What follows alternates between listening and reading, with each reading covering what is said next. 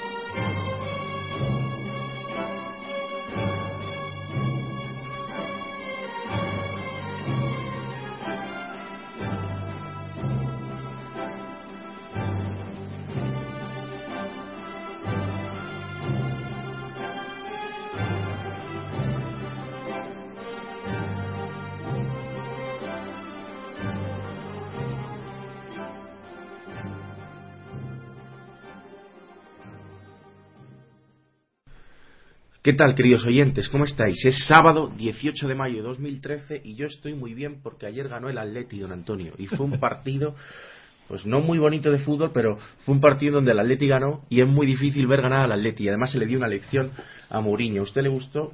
Yo porque a Mourinho hacía falta que alguien le diese una lección. Bueno, por- buenos por días, metido en el buenos ojo. días amigos.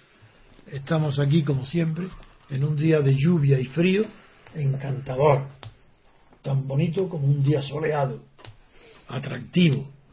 Y es un agrado estar con amigos, con Pedro y con Javier, que aunque solamente viene los sábados, pero ya le echaremos el guante de alguna manera para que venga más días.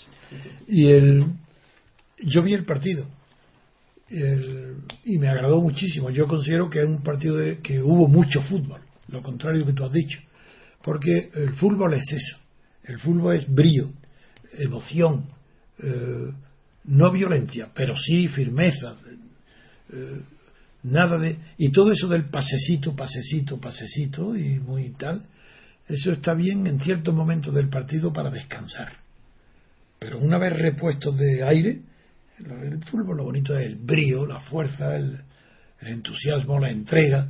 Y fue un partido precioso donde se hubo, hubo cosas maravillosas, por ejemplo, la jugada de Falcao, Esa es histórica, sí. que le da que le da el pase a, a Diego Costa para que marca a mí me recordó otra jugada memorable de Redondo el aquel argentino Sí. que por la banda hizo una jugada con el tacón algo que todavía se recuerda eso es el fútbol el fútbol es la mezcla de fortaleza virilidad y, arti- y- y habilidad artística O el gol de Futre, ¿se acuerda usted cuando ganó la otra Copa del Rey? eh, el No me Atlético de Madrid? Pues fue un gol muy bonito por Sí. la izquierda, en la, en la escuadra de Bullo, y lo metió Futre eh, en la carrera, creo que era con Chendo. Fue un, un Ah. partido muy bonito. Y yo lo, lo que le decía de la lección que se merecía Mourinho, por Ah, haberle no, metido en el ojo, bueno, el dedo en el ojo a Tito Vilanova hace tres No, años. que muchas cosas. Este es un pedante, es un niñito mimado, ha tenido mucha suerte en la vida, eh, porque ha ganado mucho dinero y ganará, porque ha sabido, supo ser segundo de ayudante de aquel entrenador bueno inglés, no me acuerdo cuál era, que tenía en Barcelona, el que fue ayudante. Sí. No Ferguson, no, uno, uno muy bueno.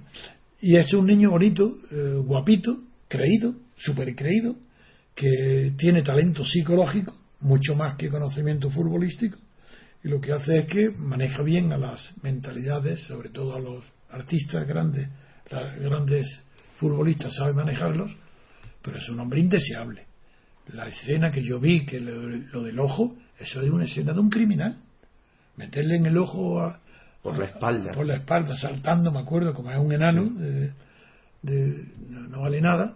Es un hombre profundamente antipático. Yo no comprendo cómo un solo segundo ha tenido la simpatía de la afición del Madrid. Es un hombre que cuanto antes desaparezca mejor. Y el partido me agradó muchísimo. Pero a mí me, gusta, me daba igual que venciera uno u otro, eso no tenía preferencia. Pero yo creo que fue justo, aunque es verdad que tuvo suerte por lo menos tres palos y por las manos y tal. Sin embargo, eso no importa. También tuvo suerte el Madrid de otras ocasiones que no entraron y pudieron haber entrado. Y en el Atlético hubo un gran vencedor que Simeone. Ese es todo lo contrario del niño bonito de Portugal. Este es un hombre. No digo que el otro no lo sea, pero no lo parece. Hizo un discurso bonito al principio Simeone de la, la, guerra psicológica de estos días, Simeone diciendo que el Atleti era un reflejo de, la, de las dificultades que tiene la gente en España en estos sí, la días. Pobreza. La Está muy bien, listo. Sí, hace un discurso como el de Cinderella Man, que pues, no sé si sabe usted. Sí, sí, me acuerdo, me acuerdo, me acuerdo. De James Braddock, que ganó eh, sí, que sí. el campeonato del mundo contra, contra el campeón del mundo. Sí. No, está muy bien, y fue un disfruté y merece la pena este comentario, que nunca lo hacemos nosotros, pero creo que hoy sí que merece la pena que haya suscitado este tema, porque me agrada que sepan mis seguidores que me gusta el fútbol, que lo practiqué, que cuando puedo lo veo, pero lo que no soy es forofo de nadie tampoco, tampoco eh, es verdad que yo vea los partidos porque disfrute con el fútbol. No es verdad. Yo, si no tengo interés, me pasa igual con todos los deportes. Si no tengo interés en que gane alguien, me aburro, no es que me aburro, pero no, no, no me apasiono por la vista. En cambio, me gusta ver a Nadal porque quiero que gane Nadal. Incluso si se enfrenta a Ferrer, quiero que gane Nadal. Y son los dos españoles. Y en el fútbol me pasa lo mismo. Yo ayer quería que ganara el Leti. Porque, primero, eh, no tengo simpatía por la manera en que Florentino, que era consejero de urbanismo del Ayuntamiento de Madrid, sea una de las primeras fortunas de España. Eso es suficiente para que ya digo, ¿qué pasa aquí? Pues ya le tengo, no, no, no, no me es simpático. El Madrid, sí, el Madrid es un equipo que tiene una tradición enorme, que ha tenido jugadores fantásticos, que Di Stefano es una leyenda justificada, pero yo necesito en el deporte tener interés porque hay un vencedor. Yo no sé lo que es el placer de ver un espectáculo sin interés ninguno en que alguien gane. Es posible que, mi, que, yo no tengo un ganador preconcebido. Yo no quiero que gane siempre el Atleti. Pero en el enfrentamiento de ayer quería que ganara el Atleti. Y el enfrentamiento de Nadal con Ferrer ayer quería que ganara Nadal. Y sin embargo, Ferrer tiene un talante, una figura humana simpaticísima, del, luchador permanente, del constante, del esfuerzo, del talento también de la, del esfuerzo, mientras que Nadal es una figura excepcional, muy bien dotado físicamente y que tiene más técnica de la que parece pero desde luego quería que ganara él porque tiene más posibilidades de ganar él. Por eso quería. Si yo quiero que gane Nadal en un enfrentamiento con español es porque le doy más posibilidades de ganar el campeonato donde estén enfrentándose españoles. Y ayer he tenido la satisfacción de que gane el Atleti y de que gane Nadal. Pues muy bien, vamos a empezar, don Antonio, con la noticia del día, que es la reforma de la educación del ministro Ver.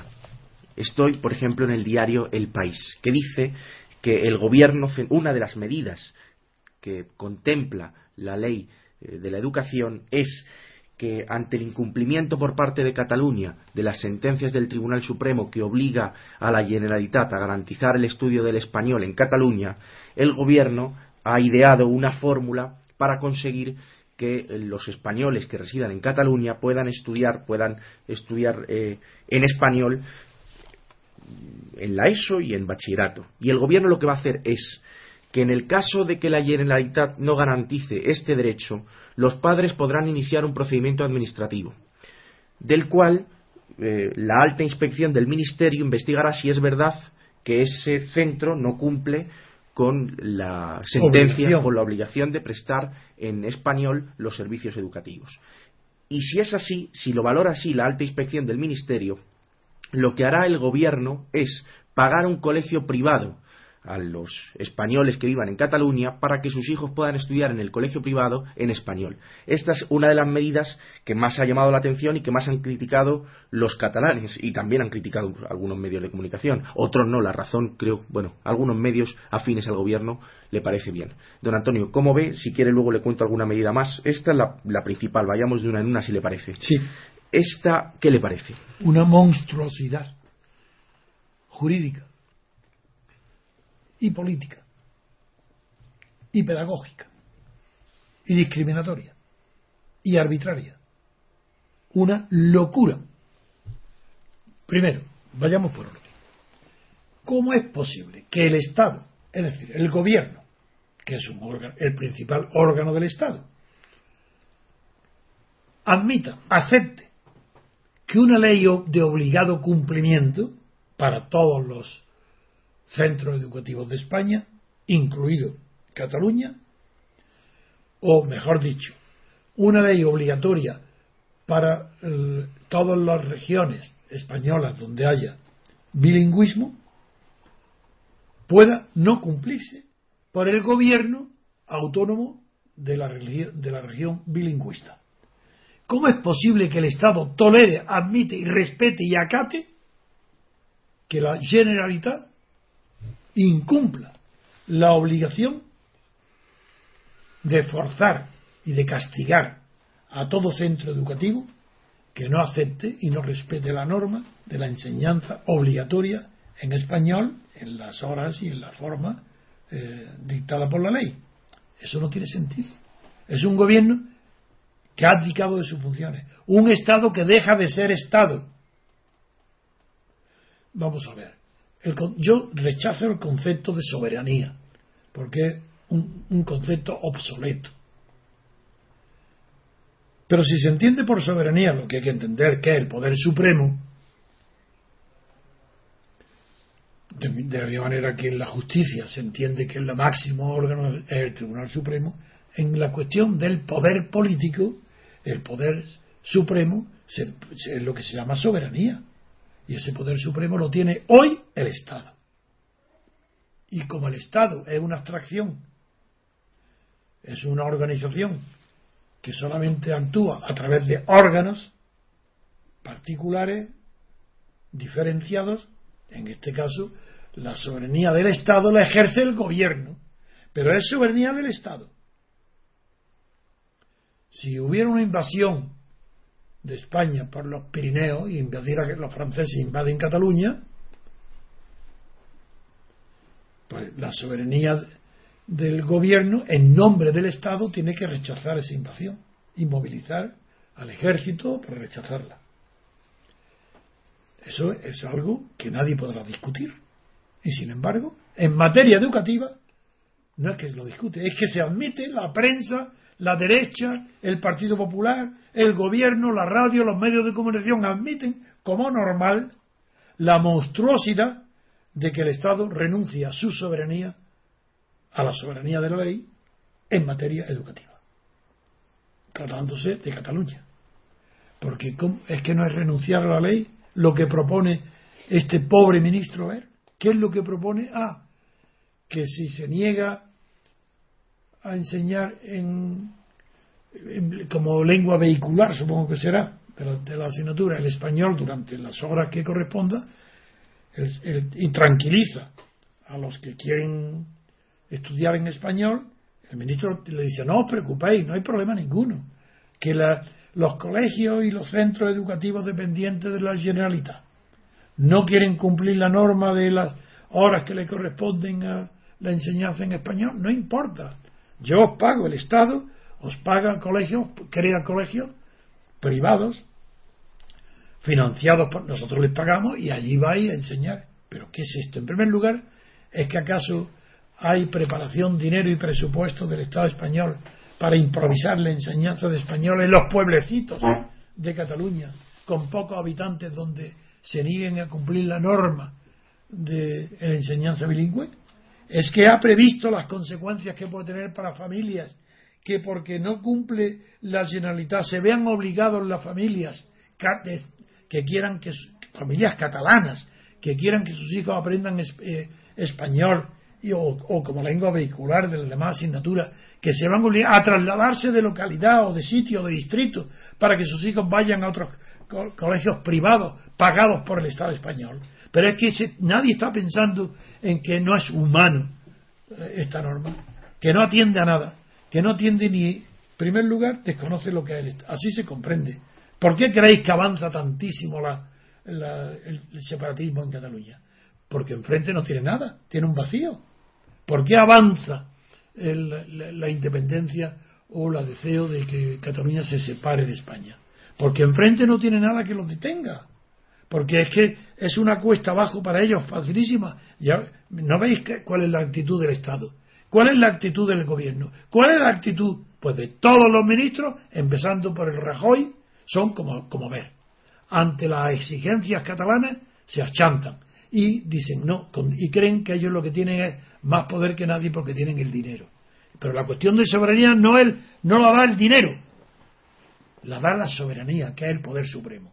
Y el gobierno no sabe que tiene el poder supremo, no sabe que es soberano, no sabe que Cataluña tiene que obedecer al gobierno, a las leyes, no al gobierno, a las leyes.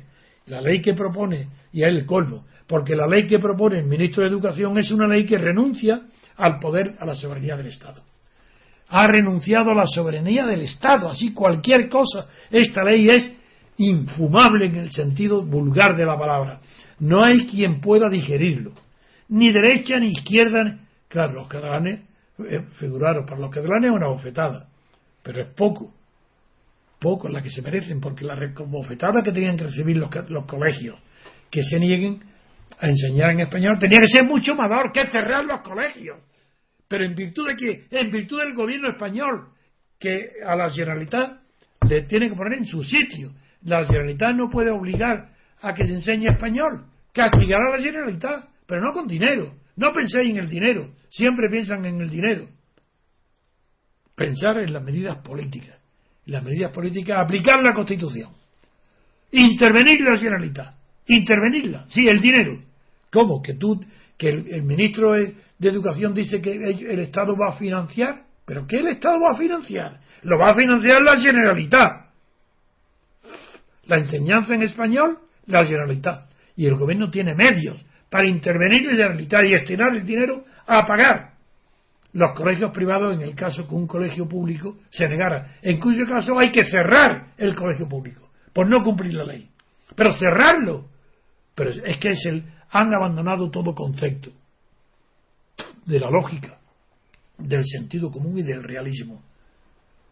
Hay que respetar la ley cuando la ley es de origen democrático.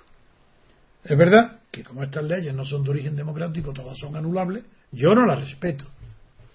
Pero sin embargo, me atengo a las consecuencias de lo que puede pasar si yo no respeto la ley.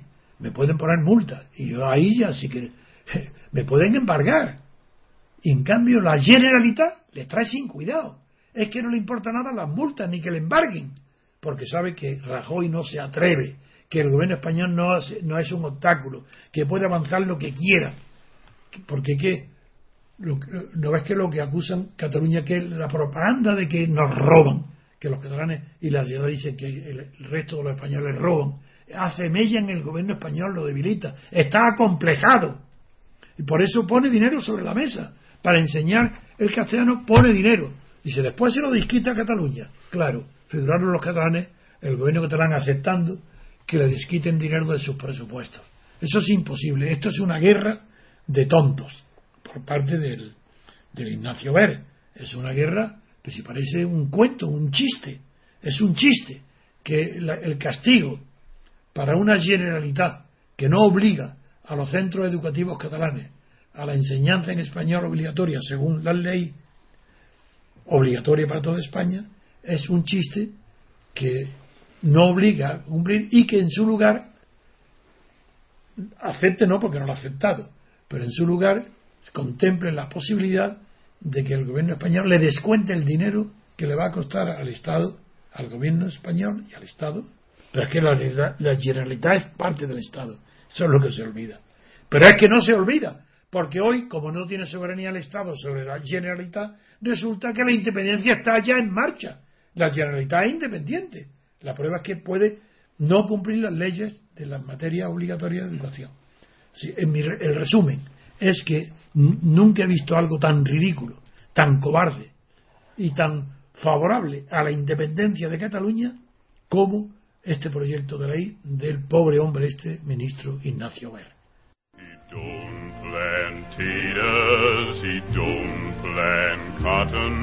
And damn that planter is soon forgotten, but old man River, he just keeps rolling along. Otra pregunta que le quería hacer don Antonio es por una de las medidas que también prevé la ley, y es que los alumnos van a poder elegir si quieren estudiar bachillerato para entrar a la universidad o si quieren dedicarse a un oficio y estudiar formación profesional desde antes.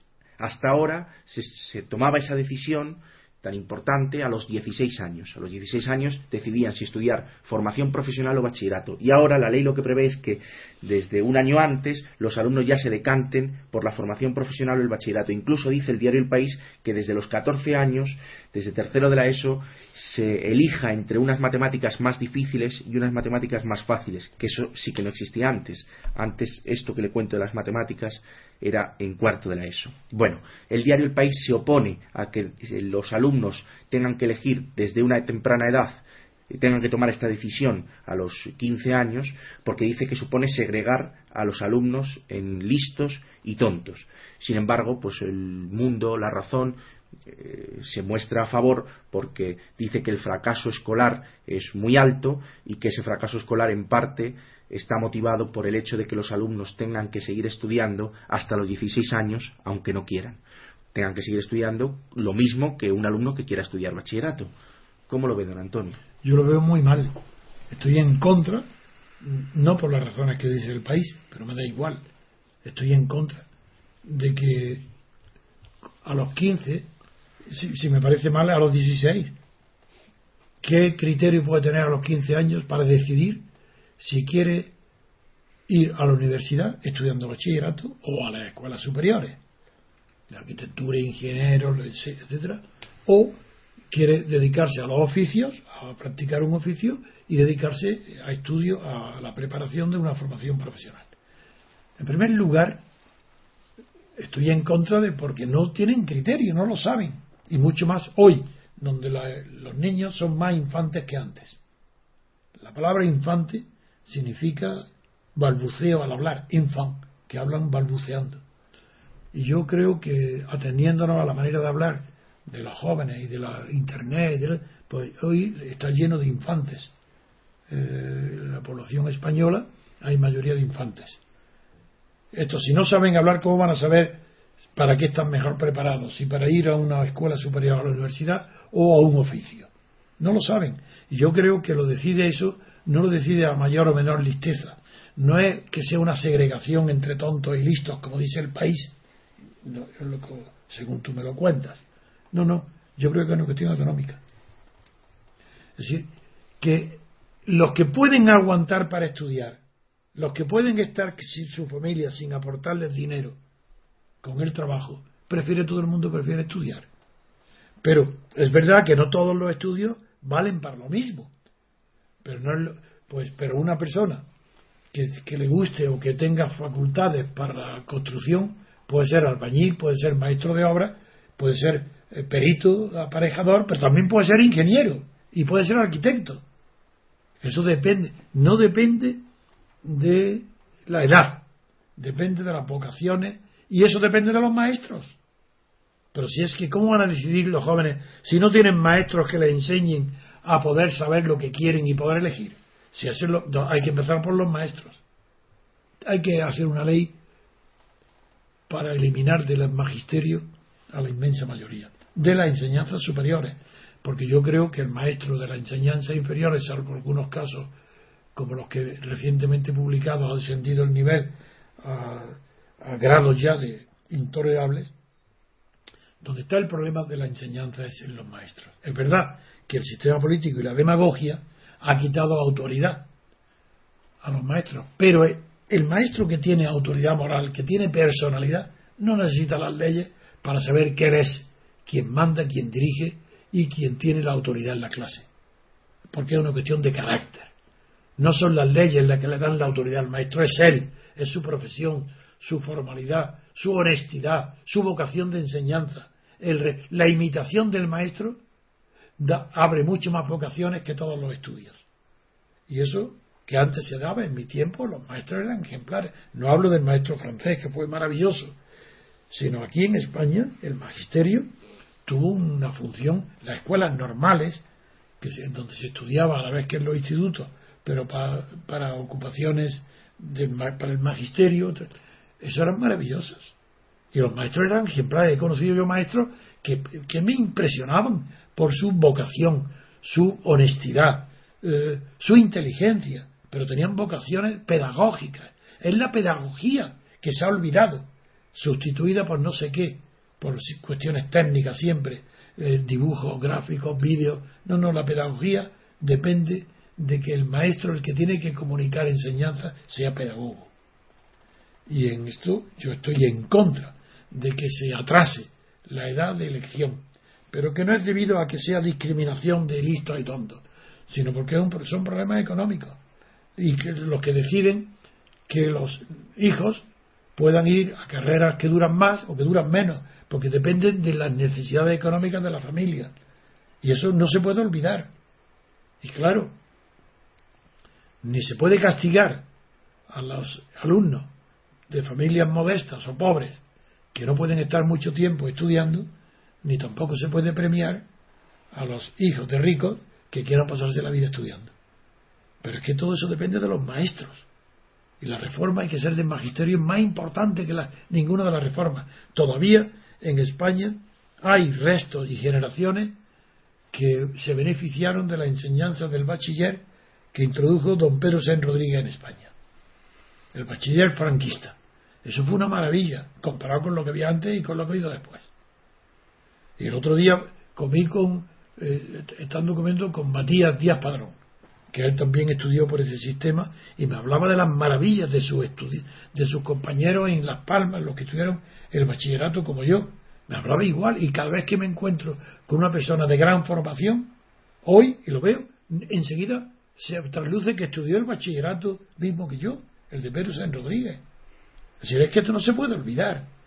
Que muchas leyes, muchas leyes, pero si no hay maestros ni profesores. No, fue, fue, fue un boomerang envenenado el de, el de don Pedro. Hizo un mal ah. bachillerato y luego se, encontró con usted. Eh, si lo llegas a ver, ponela eso. Es curioso, es curioso eso, es verdad. que Además, hay una anécdota. Yo estaba, tenía mm, nueve años, diez años. ¿Como la de Robespierre? No, yo tenía 10 años, estaba mi padre de registrador de la comunidad en Chiclana, de la frontera. Yo estudiaba 10 eh, años ingreso, estaba estudiando el ingreso en el bachiller. No, fue con 9 años, ingresé antes. No, ingresé con 10, pero estaba con 10 años, sí, estudiando el, ingreso, no había para lo hice en el Instituto de Jerez. Y recuerdo que vino a Chiclana una visita de don Pedro San Rodríguez. Y Claro, yo ni sabía quién era, sabía sí que era ministro de Educación. Y vi un señor, y nos fueron del colegio, nos llevaron nada para aplaudirle. Y recuerdo un señor recordete, gordo, eh, con cara jovial y risueña, inaugurando una obra que no sé de lo que era, pero que dependía del Ministerio de Educación. En la calle Fossi, me acuerdo de la calle, de la cara, todo. Bueno, ¿quién me iba a decir a mí que luego iba a tener yo una vivencia íntima de una experiencia política y cultural con don Pedro San Rodríguez, pero cuando yo ya tenía pues la edad que tengo más de 50, 40 y tantos años. Mm. Y, lo conocí y tuve una amistad con él y, salvo el choque de la traición suya a don Juan, que fue al final y donde ya nos enemistamos y yo lo insulté llamándole traidor, pero todas las, eh, las conversaciones que teníamos en la calle Herculano de Lisboa, donde él vivía, fueron extraordinariamente agradables porque él era muy buen conversador de eh, literatura, sobre todo, de política no.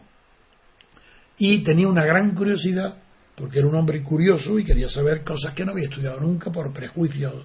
Era muy de derechas, casi fascista. No era fascista porque era muy, muy, muy católico y muy, muy, muy monárquico. Eso le impidió ser fascista de verdad. Pero él me contó cómo él mismo fue a Italia varias veces y preparó la entrega de armas de Mussolini a Franco antes de la guerra. Él fue, él fue uno de los hombres que preparó la, rebelión. Y él, me lo contaba. Pero como tenía gran curiosidad intelectual y no había estudiado las revoluciones de, la izquierda, pues me preguntaba por la revolución rusa y me escuchaba como un alumno. Me escuchaba que estaba cosa inaudita. Ahora en su, está sentado y yo explicando la revolución rusa y también de la revolución francesa muchísimo porque él, salvo las obras de Groistius, que es un de derechas, muy buena obra, y, no sé si, y algunos párrafos perdidos que había leído de Ortega y tal, nada equivocado, yo le estoy horas y horas explicándole la Revolución Francesa. Le decía que se parecía a la escena de Robespierre, y lo, estoy equivocado, de Luis XVI y Robespierre, que fue Luis XVI al colegio y Robespierre le leyó un, era un niño de 10 a 11 años y Robespierre leyó un, un discurso. Exacto, en Arras. Eso no lo recuerdo. Eh, en, la ciudad era Arras, tienes razón. Y se lo leyó a Luis XVI. ¿Cómo, a saber que lo, ¿Cómo iba a saber Luis XVI? Eso es cierto, y fue en una visita a Arras, donde estudió Robespierre. Y la anécdota de don Antonio de don Pedro, de por qué salió. de jesuitas. ¿Es verdad lo que se cuenta de por qué don Pedro dejó el gobierno? Eh, de Franco. De Franco. ¿Por qué dimitió de ministro y se fue a Portugal? Sí, la pero la anécdota la conozco. No, la conozco. Es que yo tengo curiosidad por saber si es verdad. Dicen que eh, Carmen Polo encontró el coche de don Pedro de ministro, el coche oficial, en un lugar de carretera. Y Carmen Polo. Ah, en un puticlub.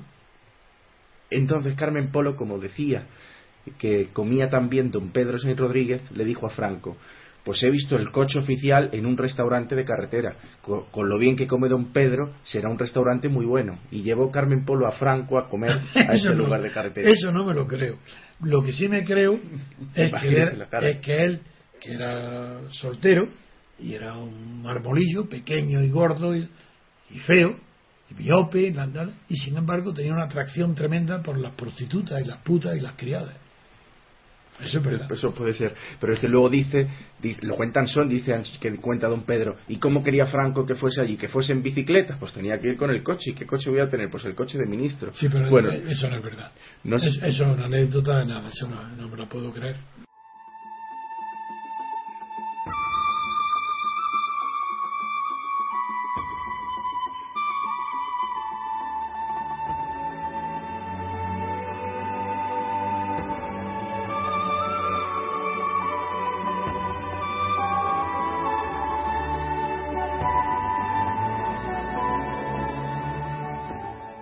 Otra pregunta que le quería hacer, que nos hemos ido del tema, es del tema de la educación, es por la religión. El cambio de la nueva eh, ley es que la religión hasta ahora no contaba para la nota, era una optativa y ahora sigue siendo optativa, pero cuenta para nota. Y se desecha la asignatura de la educación para la ciudadanía. Se sustituye por otra que no recuerdo bien el nombre, creo que se llama valores cívicos o algo así valores éticos, valores culturales y sociales y valores éticos. Se llama la nueva asignatura que sustituye a la educación para la ciudadanía. Bueno, me parece una monstruosidad. De, yo no quería la ley de ciudadanía, pero ahora introducir una asignatura de valores éticos cuando toda la clase dirigente española y las intelectuales y los catedráticos de universidad lo que se enseña es la destrucción de la ética y de la moral, es mejor que no haya nada. Por Dios, que no enseñen lo que es valores éticos porque lo que ellos saben son, se llama en filosofía, disvalores éticos. Es todo lo contrario del valor, el disvalor. Y como lo que hay en España es una disvaloración de la ética y de la moral, mejor que no haya ni una sola clase de eso, porque los ¿quiénes van a ser? Los profesores. Es que los profesores, esos van a ser éticos y morales, ellos. Es que ellos consideran que la corrupción que hay en España es normal. Es que ellos van a denunciar las corrupciones. En absoluto, es mejor que no exista. Y en cambio voy a hablar de la religión. Lo tengo que repetir. Yo de una de las fuentes más grandes para el conocimiento de la cultura, para el conocimiento de la historia, para el conocimiento de la guerra, de las religiones y de la evolución del mundo y de la política, es el estudio de las religiones. Y especialmente el estudio de la religión a la que nosotros, nuestros países pertenecen en mayoría, que es la religión cristiana, la religión católica. no hay una formación mayor histórica que ella. Es, imposible que sin conocer las causas, sin conocer lo que es la, reforma protestante, ¿cómo se va a entender la contrarreforma? Es que no se entiende ni el arte siquiera. ¿Cómo se va a entender la política de Felipe II, ni las guerras de Flandes, ni las pérdidas de colonias, ni las colonizaciones, ni Enrique VIII, ni sus mujeres, ni la iglesia anglicana sin estudiar religión? Es imposible. Nadie puede ser culto si no conoce la historia de las religiones. Y si no conoce también profundamente lo que es la religión. Yo soy ateo. ¿Y qué tiene que ver una cosa con la otra? ¿Acaso es que el ateísmo es el que ha formado Europa? No, señor. Europa está formada en el espíritu del cristianismo. Hay que estudiar religión. Y lo dice un ateo. Es que es el colmo de la hipocresía, de la maldición de la izquierda. Pero si el opio del pueblo ya no son las religiones, lo fue. Hoy el opio del pueblo es la izquierda socialdemócrata y los medios de comunicación. Los que están mintiendo y engañando continuamente al pueblo. Ese es el opio. La religión, vamos. ¿La religión de qué es enemigo hoy la religión? Que sí, que la religión protege a quién? A los ricos. A los pobres. A los grandes. Bueno, pues la religión hay que enseñar la verdad de la religión. Porque hay que distinguir entre religión e iglesia. Y la enseñanza de la religión es necesaria. No se puede ser un hombre culto ni una mujer culta sin un conocimiento profundo de la religión. Es imposible ser culto. Y la aspiración de cualquier persona normal es ser culta, para tener juicio propio. Y luego, que sea religioso o no religioso, que sea ateo o creyente, son, son cuestiones de cada uno de su conciencia y de su mentalidad. Pero yo estoy a favor de que haya. Pero otra vez vuelve el tema. Pero ¿quiénes son los profesores de religión? Ahí estamos. Si los profesores de religión van a ser los eclesiásticos, pues eso, es, eso es propaganda, eso no es enseñanza de religión.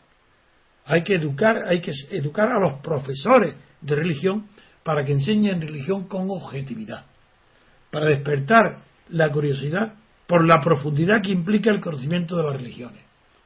Por ejemplo, Santayana. Jorge Santayana era ateo. Y sin embargo, yo no he leído nada tan hermoso, tan bonito, tan profundo como la historia de las religiones, sobre todo las tres del libro, la cristiana, la musulmana y la hebrea, como los estudios de Jorge Santayana. Es una maravilla cómo Santayana diseña, analiza en profundidad, diseña cómo el cristianismo procede. ¿Y por qué Santayana tan inteligente, tan culto, tan sensible, siendo ateo, dice que la mejor religión de todas es la, católica. ¿Por qué? No solo el, cristianismo, que es la que, que, también incluye no solo el catolicismo, sino también el protestantismo. ¿Por qué? Porque para Santayana es algo que nunca se había podido ni imaginar siquiera.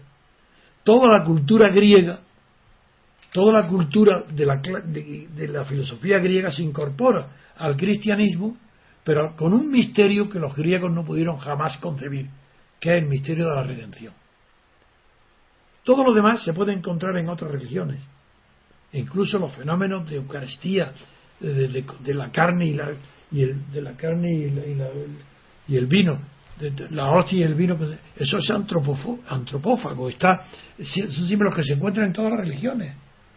Pero es una maravilla cuando ves un hombre respetuoso con la religión, como Santa Llana, explicar por qué es superior la religión católica a todas las demás. Por qué es la más cercana a la, más digna. Eso es una maravilla para que los católicos. Eso es lo que tenían que enseñarse en España. Poner de profesores esos textos. Que los profesores, esos textos es lo que había que enseñar. De un ateo, pero respetando la religión. Mira, Santillana el pobre que muere en Roma eh, en un convento retirado de monjas siendo ateo, que luego es atropellado por un, muere atropellado por un coche, porque el fenómeno de la redención, que una persona, Jesucristo, asuma la responsabilidad del mundo, de la maldad del mundo, sacrificarse para salvarlo, eso no, no hay ninguna otra religión que pueda tener algo ni parecido ni semejante. Buda es la bondad, otros tienen Pero eso fenómeno, y eso lo razona maravillosamente Santayana. Entonces, claro que yo estaría a favor, estoy a favor de que se estudie la religión, pero no que se haga una propaganda, no que se eduque en el sentido de secuaces, de, de que los católicos se complazcan en oír lo que ya saben o esperan, no, que haya un estudio crítico de las religiones, para que el católico salga más católico que antes y el que no crea salga más ateo que era o más indiferente. Entonces, claro que estoy a favor de las religiones, del estudio de las religiones, pero estoy en contra de las enseñanzas obligatorias de la religión porque son propaganda de la Iglesia. Y eso estoy en contra. Pero claro, depende todo de los maestros, igual que te dije antes, a propósito de la edad, de rebajar la edad, pues va a depender todo, es que depende de los maestros. Como son los maestros los que tienen que indicar además a los individuos, no más que su familia.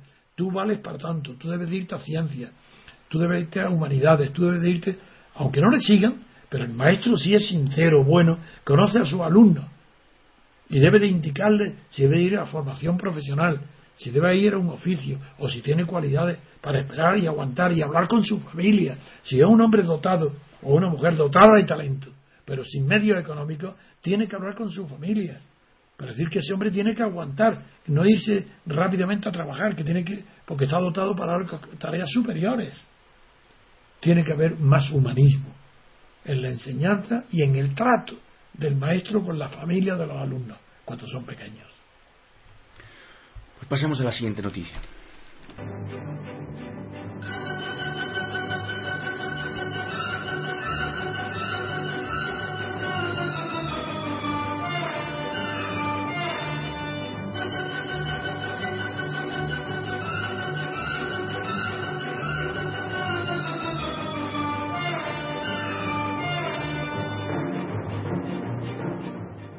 Vamos a tratar ahora una noticia de Nacional que dice la audiencia de Palma sostiene que solo se contrató a Nos para agradar al rey. El presidente de la sala de la audiencia de Palma, Diego Gómez Reino, asegura en un auto que hizo público ayer que los contratos públicos logrados por Iñaki Urdangarín y Diego Torres fueron un acto de desviación de poder y de, favorecimiento que la Administración ejecutó con el único propósito y perversa finalidad de beneficiar a este instituto por, ambos, eh, por el instituto que tienen los dos, Diego Torres y Urdangarín, y que se hizo por ser su presidente el yerno del rey y para agradar a la Casa Real. El auto es el que rebaja la fianza del duque de Palma en 2,1 millones de euros debido al IVA para no contarlo dos veces. El caso es que el juez ha dicho que esto se hacía para agradar al rey, que tampoco es una sorpresa, porque era evidente que los políticos, cuando entregaban dinero a nos, lo hacían con una finalidad. ¿Cómo lo ve, don Antonio? Primero, en que lo que han leído dice para agradar a la casa real. No es lo mismo que agradar al rey. Es decir, en los titulares dice que la audiencia de Palma sostiene que sólo se contrató a Nos para agradar al rey, y luego en el texto se dice para agradar a la Casa Real. ¿Cuál es de las dos cosas, la verdad? Pues no lo sabemos, don Antonio. Muy bien, pues vamos a tratar con el texto. Agradar a la Casa Real quiere decir que no solo el rey y la reina, el príncipe de Asturias y Leticia, ¿Y quién más? Los infantes también pertenecen a la Casa Real. Claro, si hay secretarios de la Casa Real Revenga, que es el de ellos y están dentro, claro. pues también son, claro, las princesas. Pero claro, para agradar al rey. Eso implica que en el caso de que los administradores, como dice el, el auto, la administración pública, que habla de la palabra administración, que ejecutó los actos de favor, los actos de favor a nos, con el único propósito y perversa finalidad de beneficiar a, a, por ser su presidente el, el yerno del rey y para agradar a la Casa Real, eso quiere decir que lo hicieron para no desagradar al rey y a la casa real. El matiz es importantísimo. Es que tanto Urdargarín como la princesa, la infanta Cristina, que da su nombre en su tarjeta, en su anuncio, son ambos los que están, y un Targarín representa a la princesa, si las administraciones, los cargos políticos y públicos que les conceden, les regalan ese dinero, lo hacen porque si no lo hacen desagradan al rey. En ese caso, no es que estemos en un clarísimo abuso de poder por parte no de la administración, que es evidente también que hace un acto de senat de abuso de poder, es al contrario de ser abusado.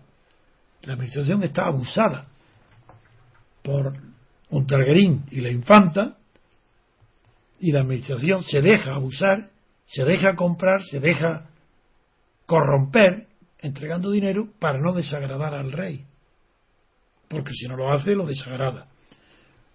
Esta es la verdad. eso es lo que todo el mundo sabe en España.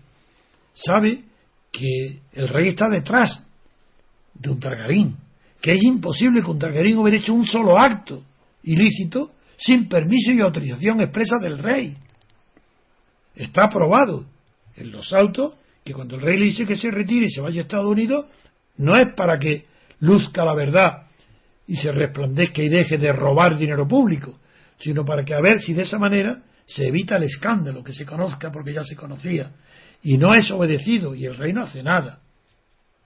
No, no. La responsabilidad del rey aquí es directa. La responsabilidad de la infanta es directa. Es un escándalo público de primera magnitud que no sea imputada la infanta contra Garín. Y agradar al rey pues eso era lo propio de las monarquías absolutas. En las monarquías absolutas, el agradar al rey era el motivo de la corte. Las cortes se crea en Francia, antes, que en ningún otro país, en todos los países los reyes, las monarquías absolutas han tenido camarillas. En España eran célebres las camarillas. Pero la corte es algo muy distinto.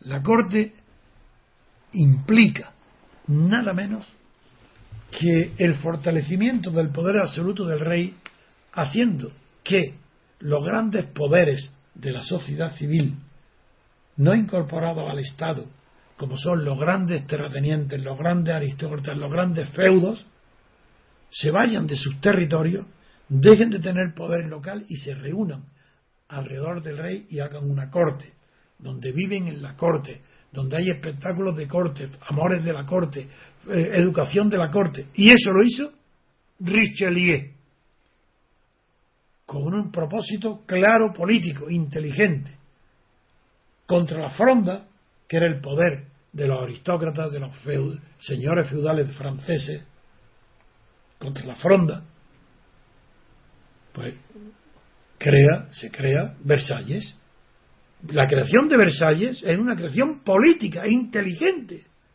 para fortalecer las monarquías absolutas.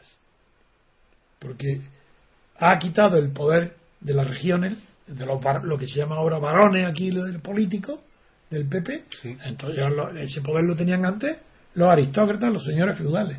Se inventa una corte de Versalles donde se van a vivir allí. Es verdad que tenía inconvenientes. Por ejemplo, me acuerdo ahora que a 30 kilómetros se oía, se olía la orina porque tenían que salir a orinar en los muros de los palacios y es célebre es por eso Versalles es una anécdota que lo digo por sentido del humor pero que es verdad, es cierta y eso lo hacían para agradar ¿y para qué se crean las cortes?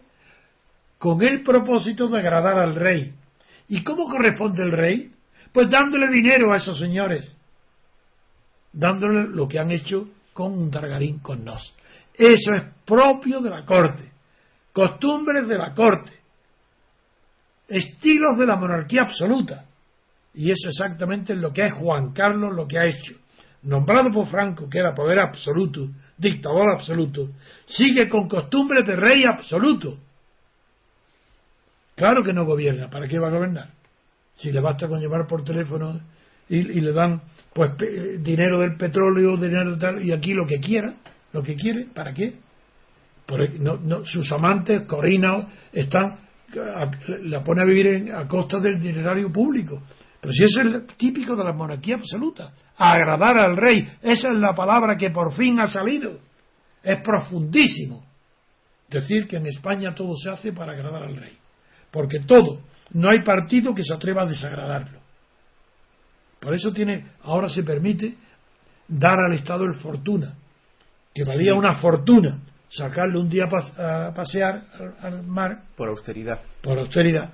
Y ese, ese regalo, ese, ese gasto tan enorme, lo ha pagado el Estado, da igual, son yates. Como si fueran reyes de la Arabia Saudita, lo mismo. Eso se lo cuenta la reina Pilar Urbano, le cuenta cómo los bienes de la familia real pasan a patrimonio. Claro. A patrimonio histórico, a patrimonio nacional. Claro, claro. Pues bien, quiero decir que eh, la palabra agradar no sabe lo que ha dicho este es más fiel esa palabra que todas las descripciones que se han hecho hasta ahora de, por qué está corrompido el rey y por qué el rey ha corrompido a todas las instituciones españolas. ¿Por qué ha corrompido a toda la clase política? Y es el rey, porque la cúspide del Estado nombrado por Franco representa un poder absoluto, pero un poder absoluto para su vida placentera, no poder político, sino para vivir como un rey absoluto, para, para los placeres, para agradarle están, ¿Para eso quién están?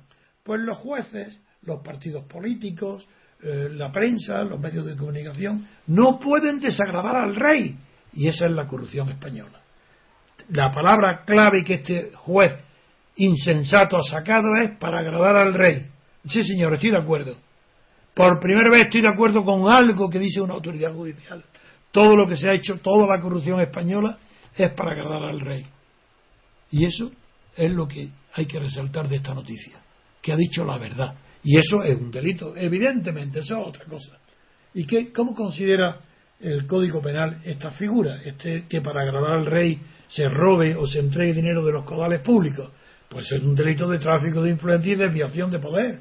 Eso es clarísimo, aparte de los delitos fiscales. Pero ya dije ayer que no, que no es descartable la idea de que la infanta vuelva a ser imputada como delito fiscal porque es tan escandaloso que ante esta corrupción evidente de la Casa Real no se haga nada contra que querrán paliar los efectos desastrosos contra la monarquía inventándose un nuevo delito fiscal pequeño que no tenga que pagar muy poco contra la infanta para decir la ley es igual para todos. Pues no, señor. La infanta no está como blesa en la cárcel. Pues pasamos a la siguiente noticia, don Antonio.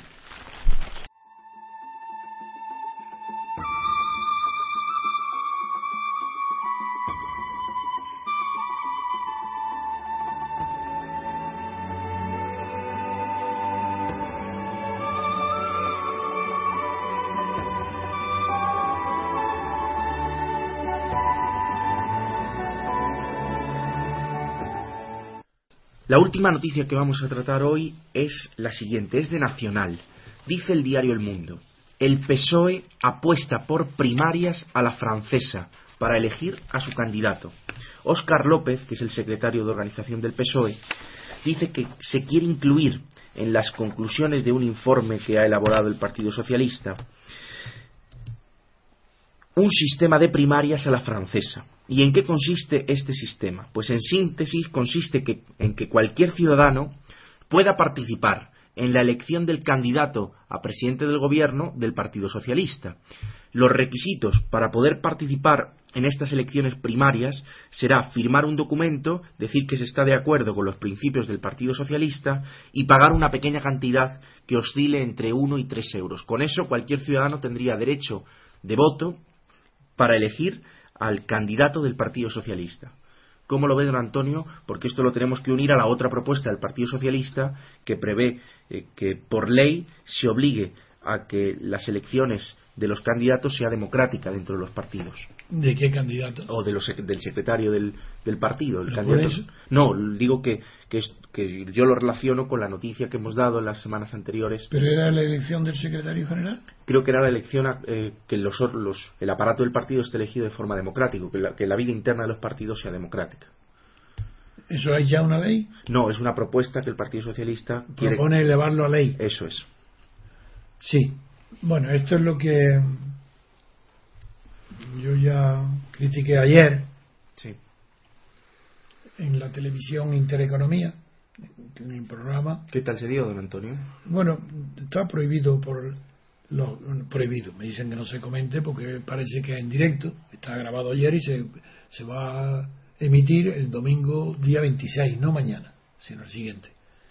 Y ahí di muy extensamente mi opinión negativa sobre estas ignorancias políticas tan grandes de los partidos, de los medios de comunicación, que ignoran la existencia de una ley llamada Ley de Hierro y que fue descubierta en el año 1909 y desarrollada en el año 11 en una primera edición en alemán y luego ya en el año 20 en, en italiano por el gran sociólogo Michel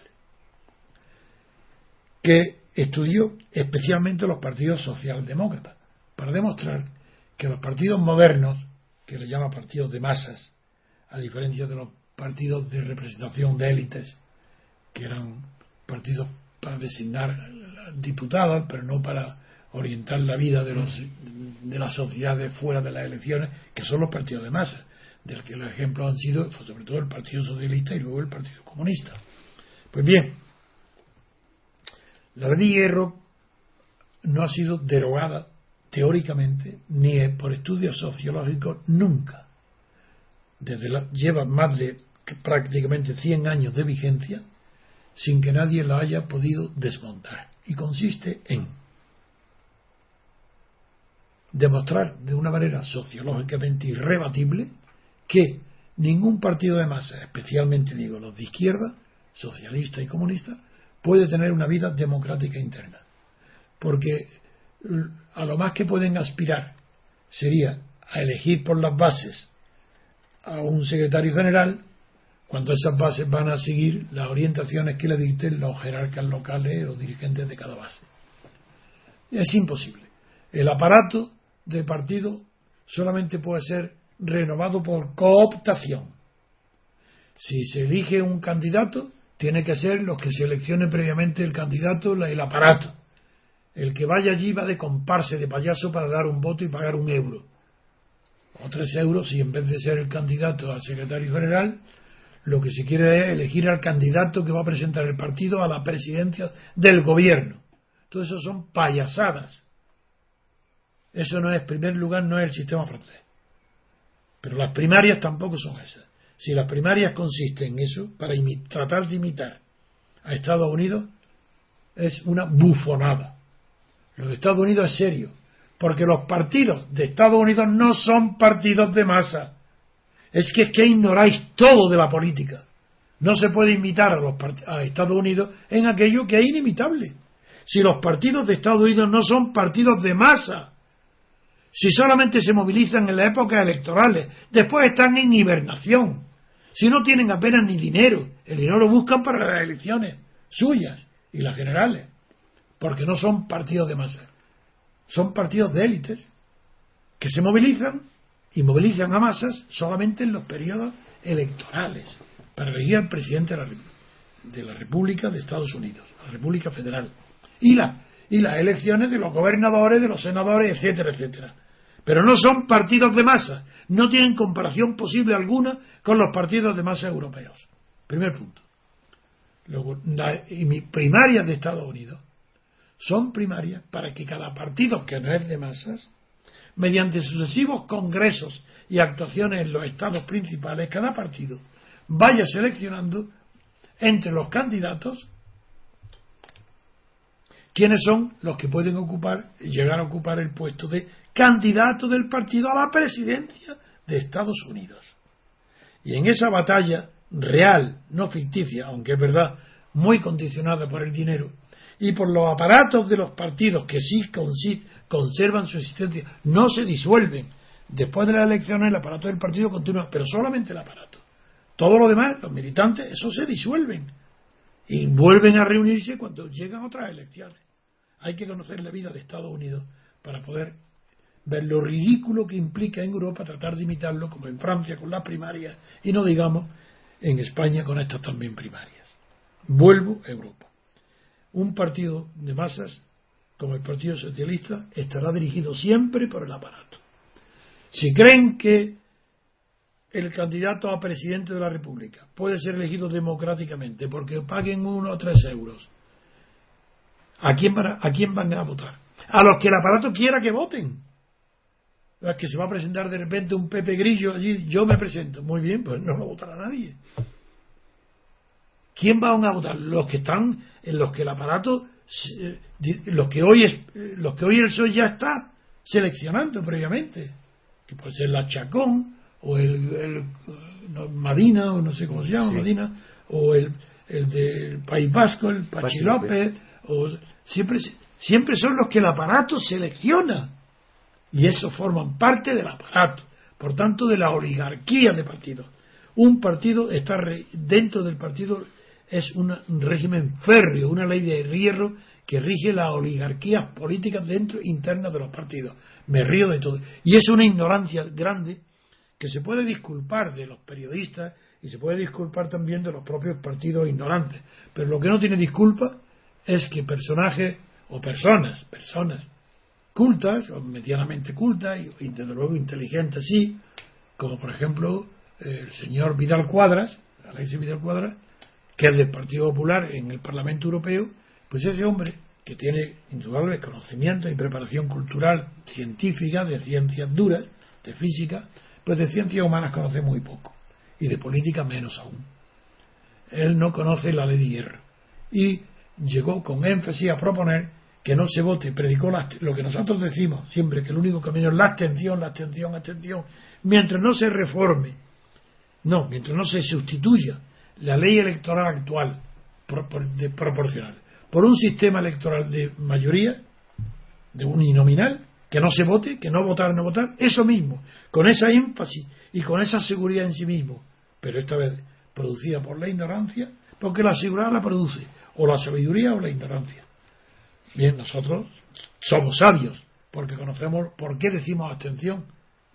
¿Por qué decimos abstención para no votar a los que no pueden ser nunca representantes del pueblo, sino representantes de los partidos, como sucede con el sistema proporcional, sea con lista cerrada o abierta? Pues bien, en primer lugar, este señor Vidal Cuadra ignora que las listas abiertas son iguales que las cerradas, de perversas, que no representan a nada ni a nadie distinto del partido que hace las listas, y que si la persona que el votante pueda tachar en la lista y poner otra no sirve de nada, porque es un estado de partido, un régimen de partido. Y el partido que hace la lista abierta es el que permite que sus mociones, sus leyes son las que el partido diga. Y el poder lo tiene el partido. En el, hablo en el poder legislativo. Esa persona en las listas abiertas no sirve para nada. Y además, la experiencia de las listas abiertas que se hizo en Italia solamente utilizaron esa facultad de poder tachar un nombre y poner otro el 3% del electorado. Es decir, no sirve para nada. Son despreciables por los electores. No significa, pero hay que tener conocimientos teóricos para saber que el sistema proporcional es el culpable de la corrupción y de la falta de representación. Y segundo, conocimientos históricos y estadísticos para saber que las listas abiertas ya se ensayaron en Italia, que ya aquí en España se ensayan en el Senado y que no sirve para nada, y que en Italia cuando se ensayaron lo produjo, solo la utilizaron un 3%. Por eso quiero decir nada más que eh, parece todo esto ridículo y que no lo apoyo de ninguna manera. Es ridículo, es falso, que además se podría producir un conflicto gravísimo, porque si por un lado se celebran primarias para elegir al candidato para ser presidente y otras primarias para elegir al secretario general del partido, eso, eso produciría una dicotomía imposible, con la misma base, y que para votar en ella no hace falta pertenecer al partido. Pero ¿qué le importa al que no pertenezca al partido si tiene que decir que acepte el programa del partido? Pero si no existen programas de partido, si es mentira, si después cada uno hace lo que quiere hacer de su capa un ensayo. Pero ¿qué, qué, programas de partido? ¿Cuándo, ¿Cuántos los programas de partido han sido respetados en España? Nunca, jamás. ¿De qué sirve que alguien diga estoy de acuerdo con el programa del partido y voto? No, si tú votas tienes que ser militante. Porque para ser responsable de todos los horrores del partido. Pero votar para elegir un candidato sin tú ser militante y querer salvarte, eso nada, eso es una hipocresía. Eso es una hipocresía y una pseudo democracia. Estoy en contra. Pues ya hemos cumplido la hora, don Antonio. Despedirnos de los oyentes y decirles que hasta la semana que viene. Un abrazo.